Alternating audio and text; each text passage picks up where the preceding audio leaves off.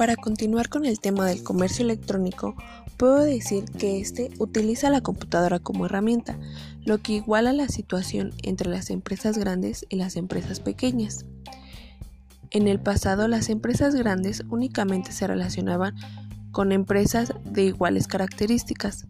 Hoy en día, las empresas pequeñas también pueden formar parte de este proceso, ya que pueden vender sus productos a las empresas grandes en cualquier momento y en cualquier lugar del mundo gracias al Internet que ha globalizado este proceso.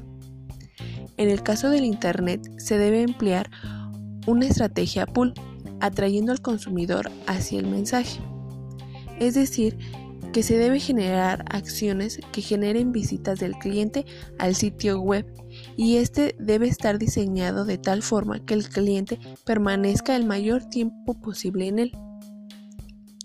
Existen algunos medios que permiten cumplir con estos objetivos, como los buscadores, las aplicaciones de mailing, la presencia en otras páginas utilizando banners publicitarios, los blogs y redes sociales, que deben ser los medios más utilizados y con mayor beneficio.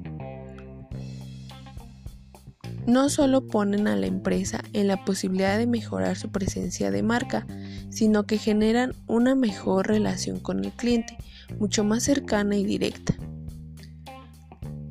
Los mercados en el comercio electrónico, al igual que el comercio tradicional, se desarrollan de acuerdo a las capacidades de oferta, la competitividad y las expectativas de los clientes. Las empresas se ven llamadas a diseñar estrategias de comercio electrónico que contribuyan a la mejora de las actividades tradicionales. Este cambio se debe a la evolución de la forma de consumo de los clientes.